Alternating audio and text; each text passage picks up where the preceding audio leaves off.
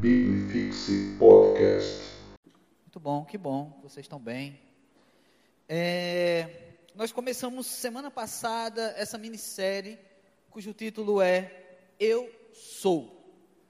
Palavras do próprio Jesus, em que ele se autoafirma, em que ele fala quem ele é para as pessoas. Especialmente escolhemos alguns Eu Sou. Tem vários na Bíblia, mas nós escolhemos especialmente alguns. Por isso, uma minissérie. Por isso, não vamos nos alongar tanto nessa série aqui. E a intenção de falar quem Jesus é, ela é tão somente conectada com o tema desse ano do nosso ministério. O tema do ano do, do AMP é discipulado. Então, mais do que nunca, nós precisamos aprender mais de Jesus, porque discipulado é viver como Jesus viveu e lidando com outras pessoas como Jesus lidava. E nós vamos aprender isso ao longo desse ano, nós vamos falar sobre isso no nosso acampamento. Segura aí, nós já estamos para relançar o nosso tão esperado acampamento de 2019. Vamos relançá-lo nesses próximos dias. E nós vamos então preparando nosso coração, preparando nossa vida para aprender cada vez mais sobre o que é esse discipulado de Cristo Jesus.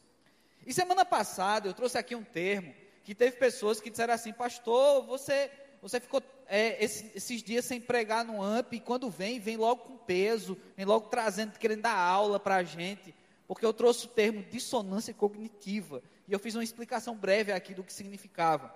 Então hoje a gente vai pegar leve, a gente vai fazer só uma citação de Platão, e aí a gente vai seguir o nosso caminho, beleza? Hoje a gente vai ficar bem, bem tranquilo e pegar bem leve.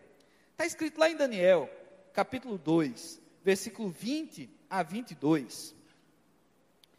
É, esse texto é um texto para introduzir o nosso assunto, visto que essa série Eu Sou são palavras do próprio Jesus dizendo quem ele é. E aí você não vai encontrar especificamente palavras de Jesus dizendo quem ele é em Daniel. Mas em Daniel, capítulo 2, e se você quiser abrir sua Bíblia, a partir do versículo 20, diz o seguinte: Disse Daniel: Seja bendito o nome de Deus de eternidade a eternidade, porque dele é a sabedoria e o poder. É ele quem muda o tempo e as estações, remove reis, estabelece reis e dá sabedoria aos sábios e entendimento aos inteligentes. Ele revela o profundo e o escondido, conhece o que está em trevas e com ele mora a luz. Nós temos aí Daniel fazendo essa doxologia, uma palavra de adoração, trazendo atributos divinos, dizendo quem Deus é. E aí ele encerra essa mini sequência aqui de doxologia dizendo: ele conhece, ele revela o que está profundo e escondido, conhece o que está em trevas e com ele mora a luz. Então hoje, eu sou a luz do mundo. Foi isso que Jesus disse. A expressão luz, ela é muito presente no Novo Testamento, ela é muito presente no discurso de Jesus. É, essa expressão, inclusive, ela ajudou muito a música gospel brasileira, não é? Porque é, quando o pessoal não tem criatividade para escrever, eles fazem rima de luz com Jesus. Então, ajudou muito as pessoas fazerem alguma rima nas músicas, né, da música pop gospel brasileira. E falando de música, gente, que conhece um pouco da minha história, sabe que eu toquei rock and roll na minha adolescência juventude. No final dos anos 90, para o início dos anos 2000, eu tive banda de rock. E uma das coisas que a gente ouvia muito do, dos roqueiros, né, das bandas mais famosas, é que eles detestavam dizer que estilo de rock eles eram. Quem gosta de rock sabe que rock tem vários estilos. Mas os roqueiros, raiz, eles não gostavam de dizer que estilo eles eram. Dizer, não, quem, quem, se, quem se define se limita e tudo mais. E aí, oh meu Deus, velhos tempos, olha, final dos anos 90, início dos anos 2000, filmes tão bons. Um jovem garoto, um, um padawan, o sonho dele era ser jogador de futebol, e se ele fosse perna de pau que nem eu, o sonho dele era ser roqueiro velhos tempos. Hoje os meninos querem ser TikToker ou então jogador de e-sports. Oh, meu Deus, velhos tempos. velhos tempos. Os meninos tudo raquítico, comendo fandangos. Eram outros tempos. Naqueles dias que eu não gostava, assim como copiando as bandas de rock que eu curtia, eu não gostava de definir que estilo era a nossa banda de rock. A gente começou tocando um estilo, depois a gente partiu para outros e tudo mais. Não vou entrar em detalhes aqui, não é importante, mas era o que dizia as bandas de rock. Eles não definiam a si próprio como estilo de rock. Gente, pensando nas nossas vidas, eu sei que muitos de nós, a gente também não gosta de se definir, de se autoproclamar alguma coisa, seja para evitar qualquer tipo de convencimento, qualquer tipo de mensagem errada, você dizer que você é bom em algo, ou seja lá o que for, ou sejam pessoas que têm algo a esconder e não quer dizer quem realmente são. Sabe, a gente tem muito a esconder. E a expressão, não era brincadeira, a gente vai usar hoje, conhece-te a ti mesmo. Ela encontrava-se no pórtico da entrada do templo do deus Apolo, na cidade de Delfos, na Grécia. O deus Apolo, detalhe, esse, esse, esse texto, conhece-te a ti mesmo, atrelado a Platão, estava acima da entrada desse templo do deus Apolo. E o que é que atrelava-se a esse deus desse tempo. O deus Apolo era conhecido por ser o deus da beleza, da perfeição e da razão. Gente, quando eu li isso aqui, o Deus da beleza, da perfeição e da razão, eu só vi Instagram aqui. É onde a gente quer mostrar que é bonito, que tem razão e que e que é perfeito, e que a nossa vida é toda perfeita. O Deus Apolo é o Instagram. E o que é cômico é que se tinha na porta da entrada desse templo do Deus Apolo, conhece a ti mesmo? A maioria das pessoas no Instagram sequer se conhece. Passa-se uma imagem de quem nós não somos. E às vezes a gente passa tanto uma imagem de quem não somos que a gente deixa de se conhecer. A gente se perde. As pessoas querem se parecer mais com filtros do que serem verdadeiros. A gente começa a perder a noção. Então, conhece-te a ti mesmo é algo muito importante para as palavras de Jesus que a gente vai trazer hoje. Então, abra sua Bíblia no texto que nós vamos ler e refletir hoje em João, capítulo 8, a partir do versículo 12. Abra aí sua Bíblia, o aplicativo da sua Bíblia, para a gente acompanhar esse texto. João, capítulo 8, a partir do versículo 12. Vamos ver o que é que diz aí a palavra de Deus. De novo, lhes falava Jesus, dizendo: Eu sou a luz do mundo. Quem me segue não andará em trevas, pelo contrário, terá a luz da vida. Então lhe objet, objetaram os fariseus: Tu dás testemunho de ti mesmo, logo o teu testemunho não é verdadeiro. Respondeu Jesus e disse-lhes: posto que eu testifico de mim mesmo, o meu testemunho é verdadeiro, porque sei de onde vim e para onde vou, mas vós não sabeis de onde venho, nem para onde vou. Vós julgais segundo a carne, eu a ninguém julgo. Se julgo, o meu juízo é verdadeiro, porque não sou eu só, porém eu e aquele que me enviou. Também na vossa lei está escrito que o testemunho de duas pessoas é verdadeiro eu testifico de mim mesmo, e o Pai que me enviou também testifica de mim. Então eles lhe perguntaram: Onde está teu Pai? Respondeu Jesus: Não me conheceis a mim mesmo, nem ao meu Pai. Se conhecesseis a mim, também conheceríeis ao meu Pai. Que o nosso bom Deus guarde as palavras em nossos corações, em nossas vidas, em nome de Jesus Cristo. Amém. Conhece-te a ti mesmo. É lógico, Jesus se conhecia muito bem. Jesus sabia quem ele era. E por isso, nos versículos 12 e 13 da nossa leitura, a gente tem esse primeiro momento em que Jesus afirma quem ele é. Ele sabe exatamente a pessoa dele, porque ele está aqui. E ele fala com testemunho de si próprio. Se tem alguém que poderia testemunhar ao seu próprio favor, esse alguém era Jesus. Nele não morava mentira. Jesus nunca teve o intuito de agradar quem a sociedade quer agradar, nem muito menos de desagradar quem a sociedade gostaria de desagradar. Na verdade, Jesus, por ser verdadeiro, ele desagradou muitos daqueles que a sociedade gostava de agradar, que a sociedade gostava de alimentar elogios, que eram os líderes religiosos, os fariseus. Jesus desagradou, porque ele foi verdadeiro. Se Jesus quisesse fazer uma política da boa vizinhança, um ministério que durasse muito mais de três anos, com certeza, um dos projetos deveria ser tentar pelo menos se dar bem com os fariseus. Pois é, Jesus sabia quem ele era, ele não precisava disso. E a primeira pergunta que eu faço é: será que você se conhece? Será que você conhece a você mesmo? Será que você pode dar um testemunho sobre você? Eu lembro quando eu fiz a rede ministerial, ainda lá em Pernambuco, na nossa igreja, e o resultado dessa rede ministerial foi um resultado que eu guardei, eu tornei misterioso por um ano, não é? Porque isso daria os próximos passos para a minha vocação pastoral e eu não queria, então eu escondi o resultado da minha rede ministerial. E eu lembro bem quando eu fiz naquela época, eu não sei se ainda hoje é assim, mas você tinha ali ah, um questionário para determinar o teu perfil.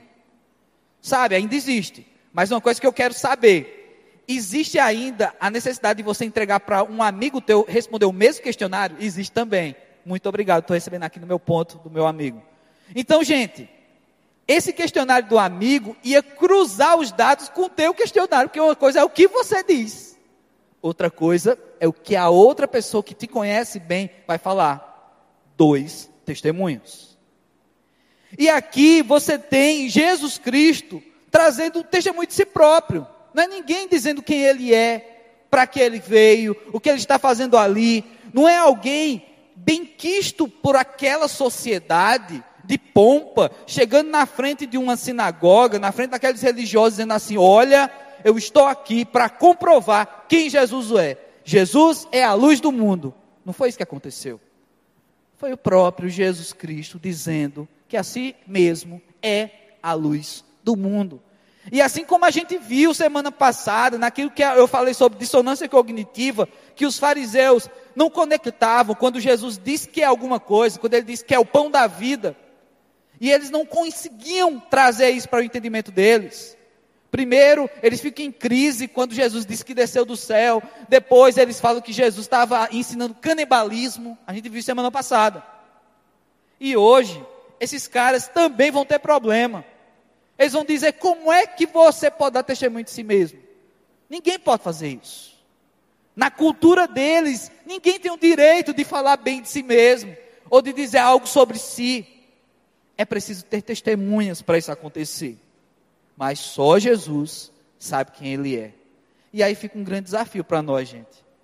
Se o tema do AMP desse ano é discipulado, se ser discípulo é caminhar como Jesus, é ser igual a Jesus, para mim, internamente, e para outras pessoas, discipulando, será que nós sabemos quem nós somos? Será que nós podemos dar testemunho de nós mesmos?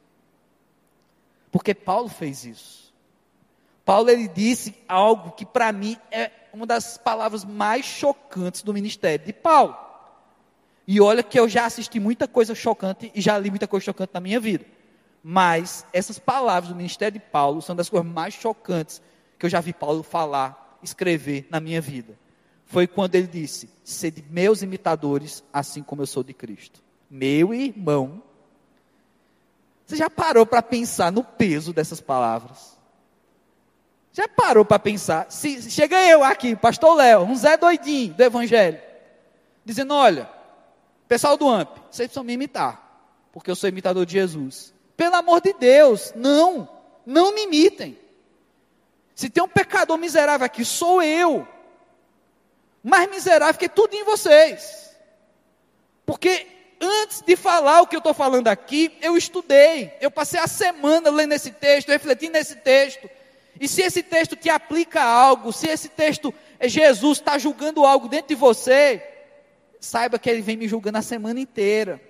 Como eu sou miserável. Eu não tenho capacidade, coragem de dizer o que Paulo disse: seja meu imitador. Não seja, não.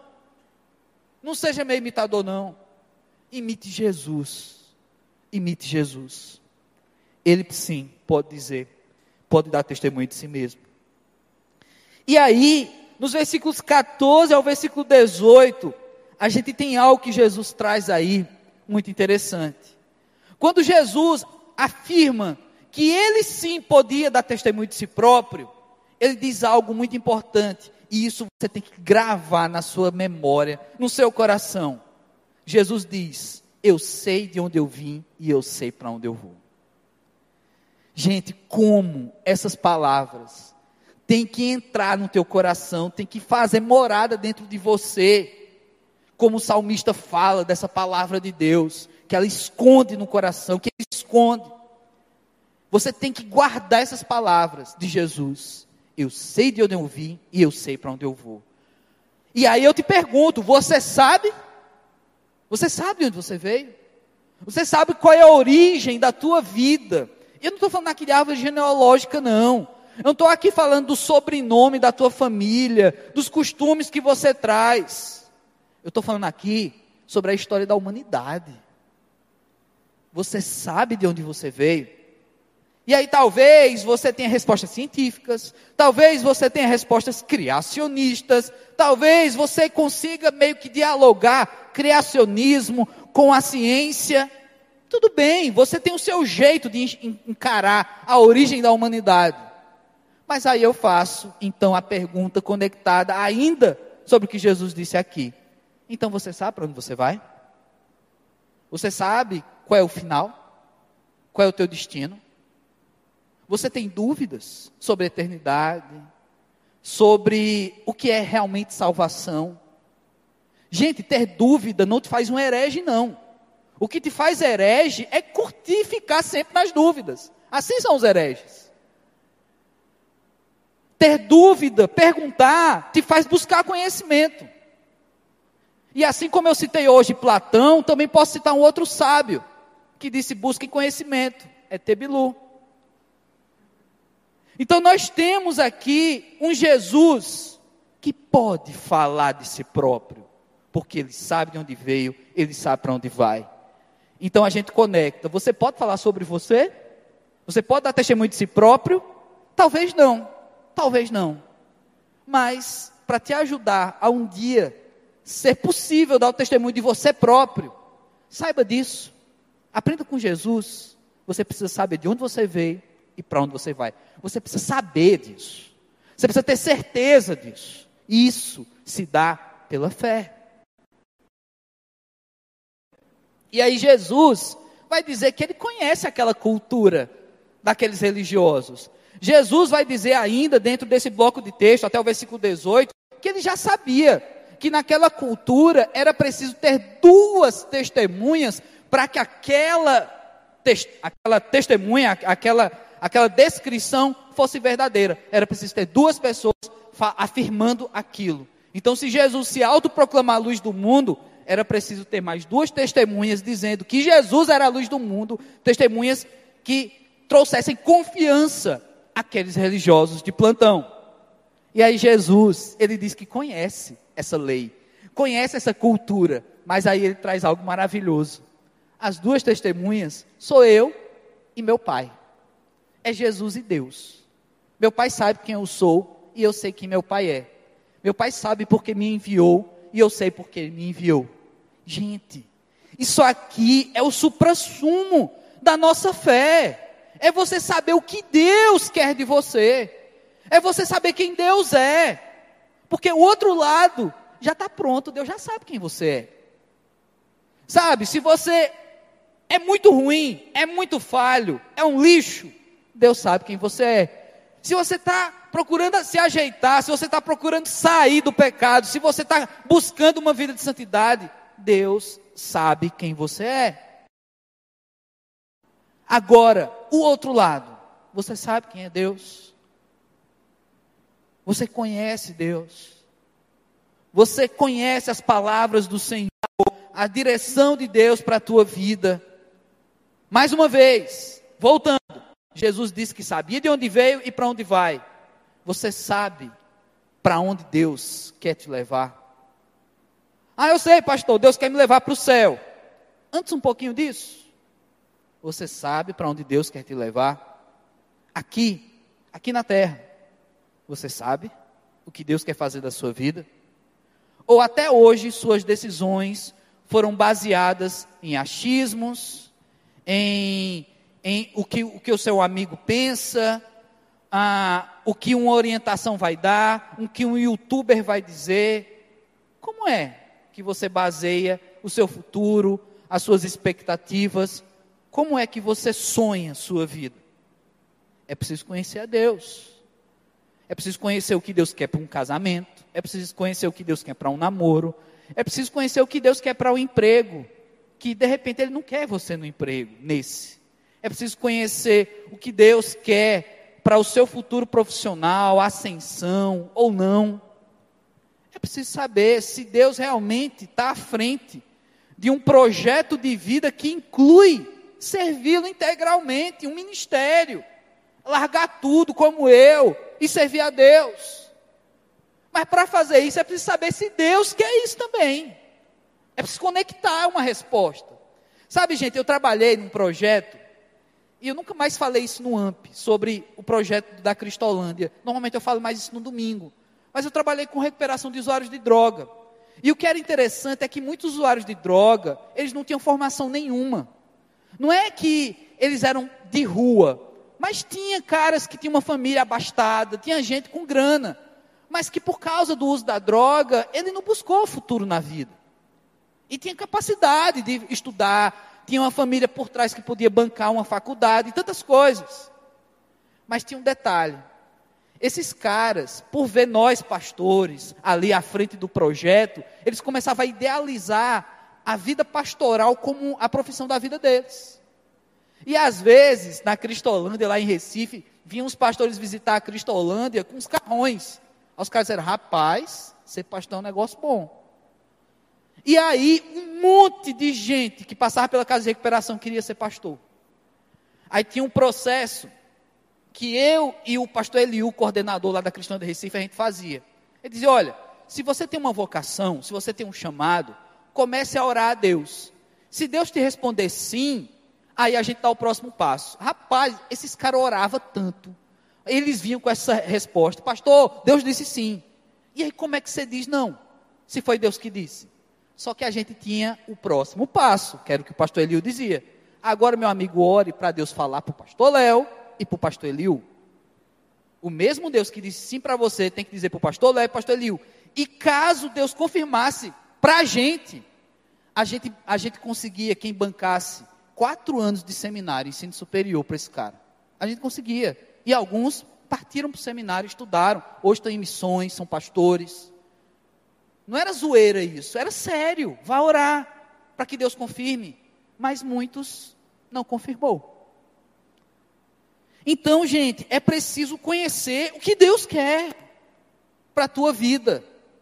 Ah, não, se a minha vida não é ministério, se eu quero, se meu sonho é ser um player de esportes, e fazer streaming o resto da minha vida, seu miserável.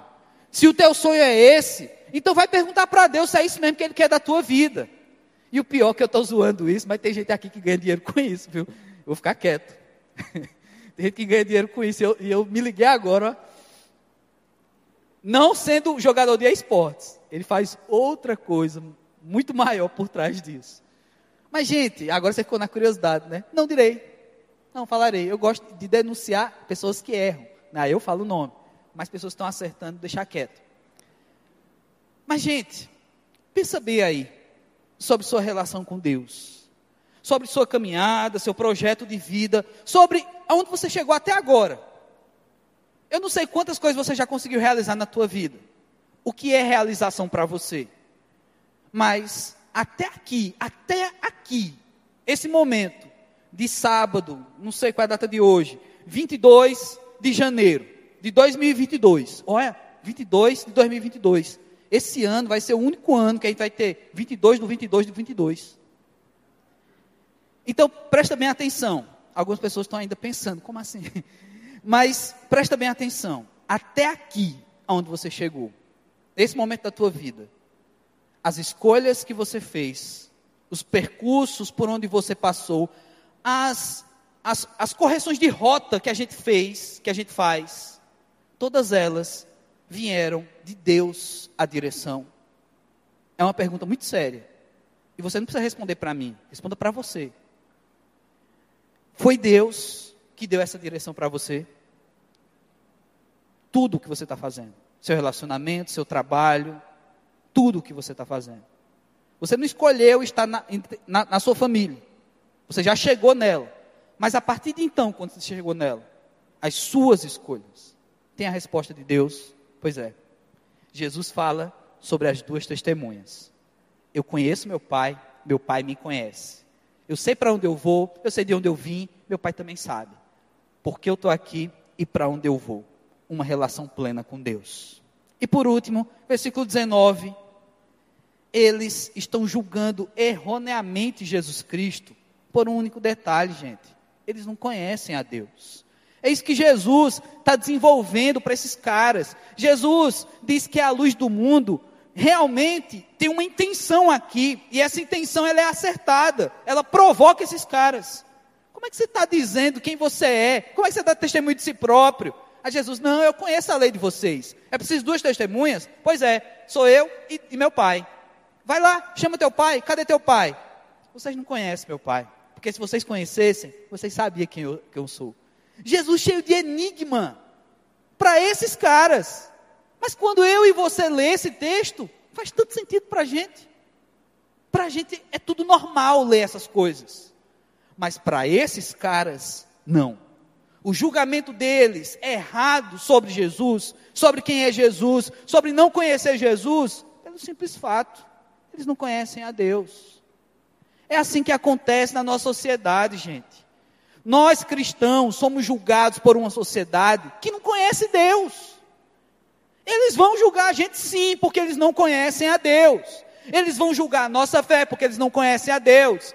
Eles vão julgar quando a gente tiver que tomar uma decisão, algo que eu falei agora há pouco, e você disser, mas eu não tenho essa resposta agora, porque eu preciso orar, eu preciso perguntar para Deus.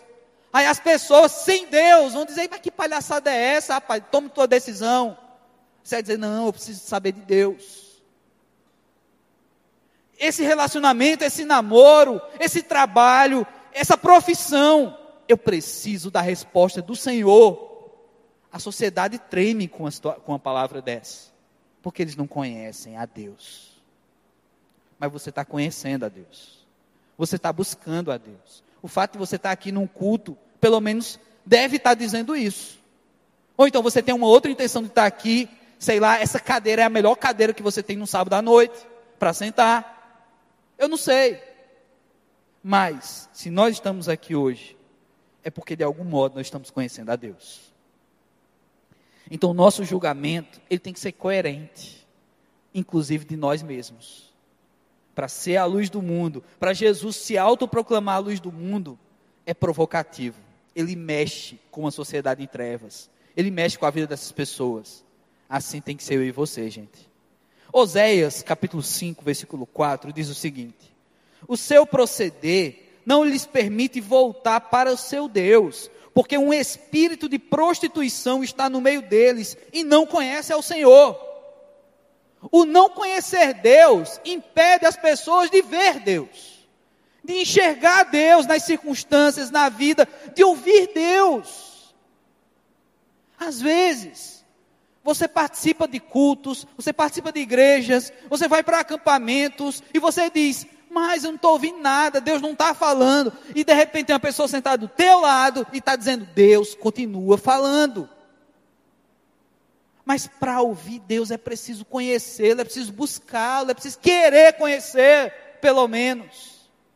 Porque, gente, quando a gente não conhece bem uma pessoa, a gente não faz um monte de julgamento. Ixi, esse cara tem cara disso. Essa garota, olha, Sabe? Essa garota merece ir pro pipoca. Tá assistindo? Não.